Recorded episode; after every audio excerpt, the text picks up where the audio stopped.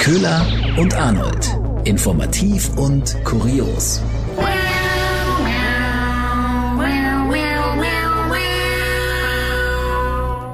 Hallo und herzlich willkommen zu einer neuen Folge Köhler und Arnold. Wir sind im normalen Leben Nachrichtensprecherinnen und hier toben wir uns ein bisschen aus auf unserer Spielwiese, Köhler, Mhm. und äh, bringen mit die schönsten, spannendsten und wichtigsten Themen und auch ab und zu witzigsten Themen der Woche. Ja, ich glaube, die Woche ist vor allem wichtig, dass, dass wir das richtige Getränk haben, oder Köhler? Ja, absolut. Das richtige In-Getränk. Ich möchte einsteigen gerne mit dem Söder-Zitat der Woche. Wir müssen alle endlich mal aus diesem Kamillentee-Modus rauskommen. Ein- Einfach mal, einfach mal raus, einen Teebeutel einfach mal wegschmeißen, hat er gesagt, und rein in den Modus Red Bull oder, finde ich das Geilste, oder Cola Light. Absolut. Ist auch das Erste, woran ich denke, wenn ich Pep will. Oh, das wäre ja dann schon wieder die Pepsi eigentlich, die dir, die dir Pep verleiht an sich. Ah, ja. En Endlich mal rein in den Cola-Light-Modus. Ja, das hat Söder gesagt nach der CSU-Vorstandssitzung zu den Konsequenzen aus dem Maskenskandal und einem neuen Punkteplan, wie man das jetzt besser kontrollieren möchte bei der CSU und was, äh, welche Nebeneinkünfte die Abgeordneten in Zukunft vorlegen müssen. So, so muss es jetzt weitergehen mit der CSU, also kämpferisch voran. Und da braucht man jetzt, also anscheinend ist Cola Light das Getränk für Kämpfer und Köhler, wir, wir, wir wissen es ja schon, oder? Also er hat's ja schon gezeigt. Er hat's mit der Cola Light. Ja, er hat's angedeutet. Wir erinnern uns hier mal kurz. Wieder ein Prost. Ich trinke übrigens, ich gebe es zu, Cola Light. Schmeckt auch im Krug ganz gut. Hier, Das war alles schon geplant. wer so sein möchte wie Söder, der soll, der soll, Also, keiner darf Cola Light mehr trinken. ist das jetzt gut oder schlecht? Ich weiß nicht. Irgendwie die Cola Light. Irgendwie hilft ihr das oder, oder, oder nicht? Oder was? Oder hat er einen Deal oder was ist los mit dieser, ist los Cola mit dieser Light. Cola Light? Sorry, aber also, wenn mich was nicht wa- wach macht, dann ist es Cola Light. Der Cola, also, Cola Light macht vielleicht einen Fünfjährigen wach. Aber, also Cola Light macht Söder anscheinend wach oder es ist anscheinend Mhm. sein Antriebsgetränk, denn er, er hat ja auch kein Problem mit den Nachtsitzungen. Ja? Nacktsitzungen. I, bitte nicht. Jedes Mal, wenn dieses Wort fällt, muss ich irgendwie immer an Nacktsitzung denken. Hauptsache, du sagst es nicht in den Nachrichten. Und ähm, das war ja, Göder, wir wollen eigentlich gar nicht lange drüber sprechen, gell? Haben wir gesagt. Ja. Es, es, es war ja da, dass äh, hier die Skandal-Nachtsitzung, die äh, keine gute Entscheidung gebracht hat und wonach dann der Osterlockdown wieder äh, zurückgenommen wurde. Die Rolle rückwärts, der Rückwärtsgang eingelegt. Viele schöne Ausdrücke waren die Woche mit dabei für dieses historische Ereignis, dass die Kanzlerin einen Fehler zugesteht und äh, sagt, wir machen jetzt irgendwie alles anders. Und also und Söder hat klar gemacht, also man sollte diese Nachtsitzung vielleicht mal abschaffen, aber er also nicht, Also nicht wegen ihm. nicht wegen ihm.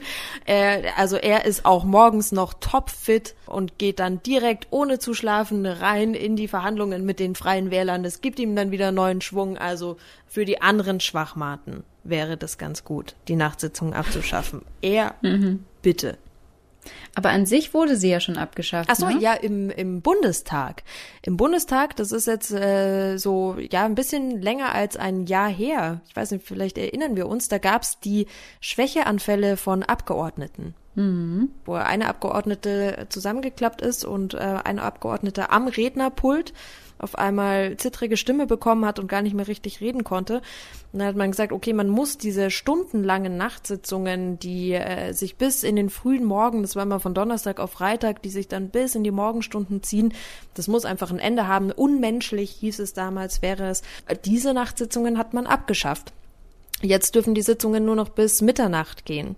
Es, es wird ja der Merkel auch nachgesagt, es ist ihr klassisches Instrument eigentlich, um so ein bisschen ihren Willen durchzukriegen, den, den Gegner mürbe machen, alle mal reden lassen und am Ende mit dem großen Kompromissvorschlag dann kommen, dem dann alle zustimmen. War jetzt halt in dem Fall jetzt wohl nicht so hilfreich. Nee, also Bundestag schön und gut, aber mit der Mutti, geht es geht das hier nicht. Die zieht Die durch. zieht und dann darf durch. man nicht mal mehr ein Äh twittern. Ja. Es ist schön, wie sich die letzte Woche, diese Woche so ein bisschen wieder fortgesetzt hat, oder? Also Ja, es ist wirklich wie so eine Ja. Fortsetzung, das stimmt. So zum einen, dass es alles wieder rückwärts gewandt ist. Jetzt wird alles äh, rückgängig gemacht. Und wir haben ja in der letzten Folge über das Twitter-Äh von Hasselhoff geredet und jetzt reden wir über das Twitter-Äh von Ramelow, der da eine Pause genutzt hat für äh, den durchaus witzigen Gedanken. Also es wurde in dieser Nachtsitzung gab es eine lange, lange Unterbrechung. Und er saß da und hat darauf gewartet, dass äh, die Mutti wiederkommt, kam nicht. Und dann äh, hat, sind ihm halt ein paar Äs durch den Kopf gegangen. Und aus Solidarität hat er dann ähm, auf diesen Ad-Tweet von Hasselhoff hat er dann auch ein paar Äs getwittert. Lustig. Der Candy Crush Spieler kam das irg- irgendwann wird ihm das Handy weggenommen. Ramelow kriegt dieses Handy irgendwann nicht mehr für die Sitzungen, sag ich. Die muss er dann am Eingang müssen alle Handys abgegeben werden. Wie zu einer Prüfung in der Schule. Also wahrscheinlich kommt so. Ja, aber also weniger schlafen, äh, das ist ja jetzt auch gerade wieder großes Thema. Zeitumstellung, nicht Ja. vergessen, Arnold. Gerade heute Nacht Ja. Die Möbel werden wieder vor die Tür gestellt. Das heißt, wir stellen wieder eine Stunde vor.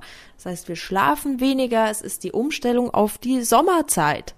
Yes. Mann, wer hätte das gedacht? Ich hatte schon ein paar Mal dachte ich, ob das jetzt das letzte Mal sein wird, dass sich die Uhren umstellen. Aber zum Glück müssen wir uns noch lange nicht verabschieden irgendwie.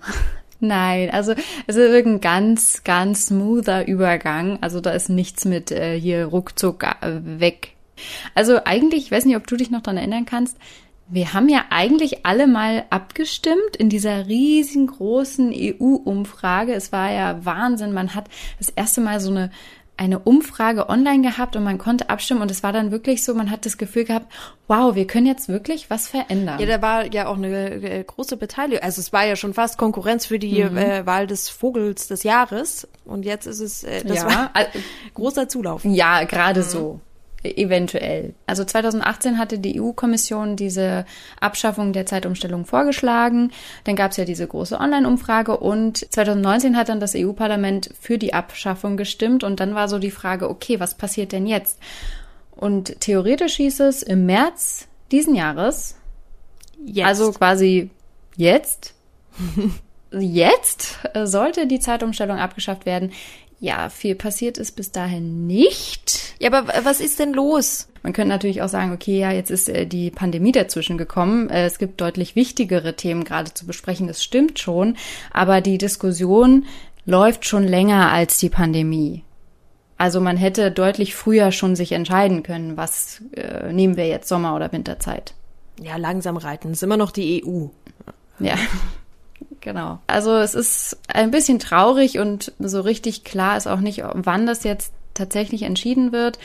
Das im letzten halben Jahr hatte ja Deutschland äh, den Sitz des EU-Ratspräsidenten. Da ist nichts passiert. Also Deutschland hatte das Thema auch überhaupt nicht auf dem Schirm, wurde nie besprochen. Jetzt ist Portugal dran. Die haben jetzt den Sitz und wurden auch schon, es gab auch, wurde schon eine Anfrage gestellt, wie Sie denn zu dem Thema stehen. Diese Anfrage wurde bis heute nicht beantwortet.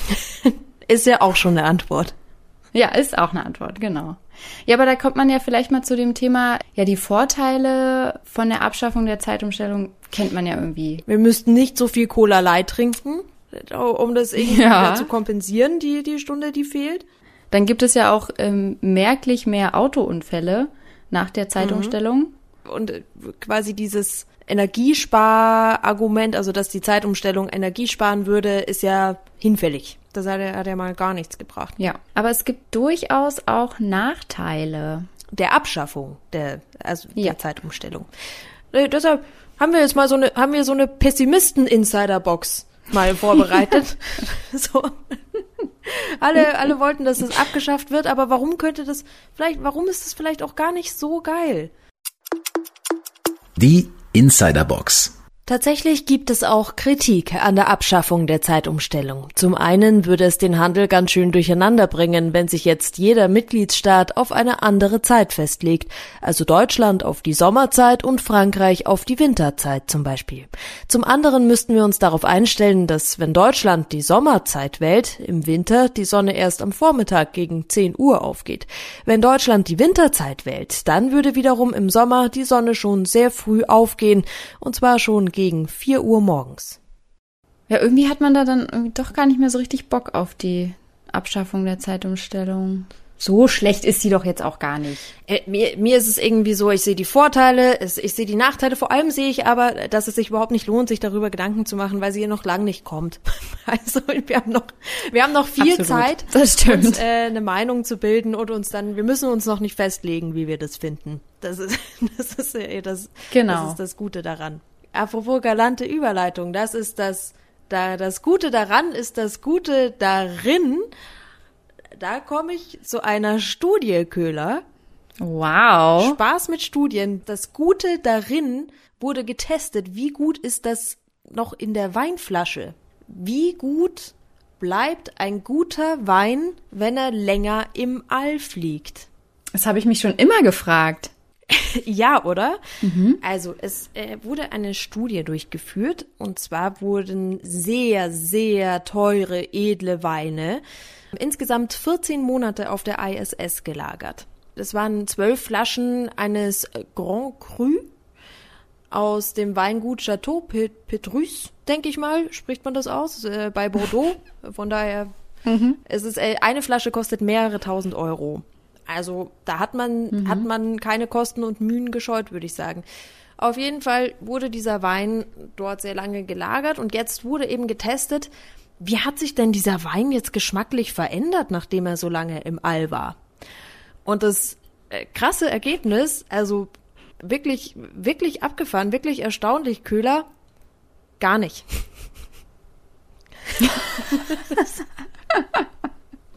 Was? ich fasse es nicht. Er ist immer noch exquisit, vielleicht ein bisschen blumiger, vor allem aber nicht so richtig im Geschmack, sondern eher so beim äh, vom Geruch her, aber an sich marginal. Also Wein kann man jetzt durchaus auch auf der ISS lagern, ändert sich nichts. Puh. Aber ist doch auch, also ich finde es auch immer sehr spannend. Man denkt sich so, dieses ISS-Programm schluckt Milliarden an Dollar. Und jetzt weiß man endlich mal, ist es wirklich sinnvoll, was sie da oben alles so testen? Endlich ist dieses Fragezeichen jetzt einfach mal ausgelöscht. Ja. Aber man muss sagen, der Hintergrund ist schon etwas ernster. Es, es gibt ja schon viele Experimente, gerade auch mit Landwirtschaft im All und auf der ISS, weil es darum geht, Astronauten auf dem Weg ins All, beziehungsweise halt dann auf den, auf den Mars irgendwann. Ähm, besser zu versorgen. Also, dass man nicht mehr äh, den Astronauten-Package-Fraß mitschicken muss, weil das auch irre teuer ist. Die Lieferungen quasi auch immer ins All. Drum wäre es besser, wenn wenn es da so eine Art Drive-In geben würde und man direkt vor Ort einfach die Astronauten verköstigen könnte. Die Weinpulle dann. Mit frischen Sachen, Tomaten werden ja auch schon im All gezüchtet. Einfach, es ist vielleicht auch für die Moral oder für die psychische Gesundheit auch anscheinend wichtig, dass äh, wenn frisches Essen da wäre, wäre das sehr gut bei diesen langen Aufenthalten. ja, und der Wein. Vergiss doch nicht den Wein, das ist das Wichtigste. Auch Reben, also es wurden auch äh, Reben quasi, werden jetzt auch untersucht, wie sich das ausgewirkt hat. Dann kann man äh, theoretisch, vielleicht können sich die Astronauten dann vielleicht auch einfach ihren Wein selber anbauen. Also saufen in Zukunft auch auf der ISS möglich. Wahnsinn. Gott sei Dank. Und äh, demnächst werden dann auch äh, Winzer hochgeschossen ins All zur ISS, damit die da auch schön eigenen Wein Ist anbauen irgendwie können. eine schöne Vorstellung. Nicht ja, schlecht. Ist irgendwie beruhigend. Beruhigend. Wenn man irgendwann die Erde nicht mehr bewohnen kann, dann können wir, auf, können wir zumindest Wein trinken im All. Das, sowas lässt einen doch auch wieder gut schlafen, oder? Absolut, Thema sind. absolut. Aber dazu auch schön die, die Schlagzeile, die ich gerade gelesen hatte. Äh, Russland schickt ja jetzt eine Schauspielerin zur ISS. Hm, warum? Ist aber noch nicht bekannt, äh, wer das sein soll, aber es soll da oben, sollen Sequenzen für einen Film aufgenommen werden, gedreht werden und äh, die Schauspielerin darf dafür tatsächlich auf die Oh, ISS. verrückt. Schönes, schönes Ja, Erlebnis. nicht schlecht. Aber, Arnold, ich finde, wir sollten jetzt ganz schnell zu meiner Pannen- oder Penengeschichte kommen. Also es ist klar, was kommt. Ja, du ahnst es wahrscheinlich. Also ich muss auch sagen, also wenn aus einer Penengeschichte eine Pannengeschichte wird, das ist ja mein absolutes Highlight. Also es ist ja wirklich, das liebe ich einfach. Und klar, die Geschichte ist jetzt ziemlich viral gegangen, aber es wäre irgendwie auch ziemlich fatal, wenn sie jetzt hier keinen Platz findet in dieser Folge. Arnold, du weißt, der Frachter. Es ist, es ist offensichtlich, es liegt, es liegt in, auf der Hand, gut in der Hand. Und man muss die Penisse eben nehmen, wie sie kommen. die Penen. Eben, Also denke ich mir auch, deswegen. hau- hau ihn raus. Deswegen. Es geht um den Suezkanal, ne? Ja, ich hau, ich hau den Penis raus. Der Frachter, der im Suezkanal festhängt, der hat ja vor seiner Irrfahrt noch einen äußerst ungewöhnlichen Kurs genommen. Der hat auf eine Erlaubnis gewartet, um reinfahren zu können in den Suezkanal und äh, Um Erlaubnis gebeten rein zu dürfen. Ja, oh Gott, das sparen wir. oh Gott. Alle, alle rein raus Witze sparen wir uns an dieser Stelle, oder? Ja. Vielleicht war es auch einfach ein bisschen Langeweile, aber äh, der Kapitän hat dann in Form eines Penis die, den Kurs gewählt. Das ist halt so schön, weil es gibt äh, natürlich auch ein Programm, das die Routen der Schiffe aufzeichnet. Die Route. Und da war dann natürlich dieser wundervolle Penis zu sehen. Die Route des Schiffs. ja. Aber das ist, ich bin, äh, also ich bin so begeistert, wie, wie schafft man, also wie kann man das so gut machen, oder? Du hattest ja auch schon diverse Geschichten mit dabei von, von Pimmel in, an anderen Orten. Tatsächlich in der, in der Luftfahrt ist das auch so ein gängiges Ding, Ding. Äh, dass man regelmäßig äh, einen Penis in die Luft zeichnet. Äh, ja, aber es ist, ich, ich weiß nicht, du programmierst halt deinen Kurs und dann äh, ist dann ein wunderschönes Abbild. Und äh, schön fand ich dann auch die Reaktion von dem äh, zuständigen Management und meinte, es war Zufall. Also das ist zufällig passiert. Die sollten halt eine Warteschleife fahren und ja, war jetzt halt in Form eines Penis. Ja, äh, kann ja auch mal passieren, ne? Aber besonders schön fand ich ehrlich gesagt auch die Schlagzeilen. Das ist ja immer, das liebe ich ja, wenn dann solche Geschichten passieren und dann auch noch so populär werden und überall erscheinen. Also die Schlagzeilen, ich ich möchte da eigentlich auch gerne mal in den re sämtlichen Redaktionen dann Mäuschen spielen, wenn so dieses Schlagzeilen-Bingo dann losgeht. Also unter anderem habe ich gefunden, verklemmt im Suezkanal, das größte Dickpick aller Zeiten oder Megapenis ins Meer gemalt oder äh, Pannenfrachter blockiert Suezkanal, erst Dickpick, jetzt macht er schlapp. Ja, es ist, also ich habe mir dann so gedacht, wahrscheinlich ist jetzt, weil man, man hört ja jetzt, äh, aktuell kommt ja wirklich was in Bewegung und ich dachte mir, die nächste Schlagzeile ist wahrscheinlich, es regt sich was. Penisfrachter kommt langsam in Bewegung oder so. Ja, ich weiß nicht. Finde ich einen schönen Vorschlag für die nächste Schlagzeile. Vielleicht sollte ich es der Bild mal schicken.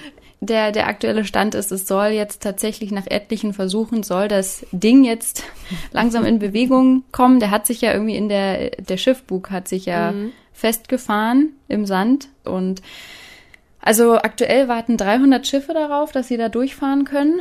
Äh, die warten quasi hinter dem Unglücksfrachter. Und was ich auch ganz krass fand, durch den Suezkanal fahren echt im, am Tag 50 Schiffe. Also wenn man sich überlegt, wie der liegt jetzt seit, seit Dienstag liegt der da. Er blockiert einfach alles. Er ist einfach zu groß.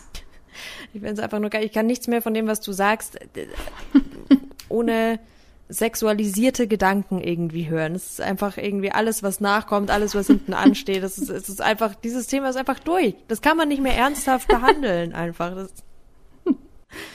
das war der Versuch jetzt gerade, da irgendwie noch Fakten reinzubringen, aber wozu? Das geht nicht. Es macht, es macht keinen Sinn. Es ist, äh, ja. Es, es steht einfach so schön, wie es ist. Ja. Nein, alles gut. Das war, das war meine Pannengeschichte, äh, meine Penisgeschichte. Also Pannen, Penis, äh, es ist beides irgendwie. Wie gesagt, aus der Penisgeschichte wurde dann eine Pannengeschichte. Wunderschön. Danke, Köhler. Sehr gerne.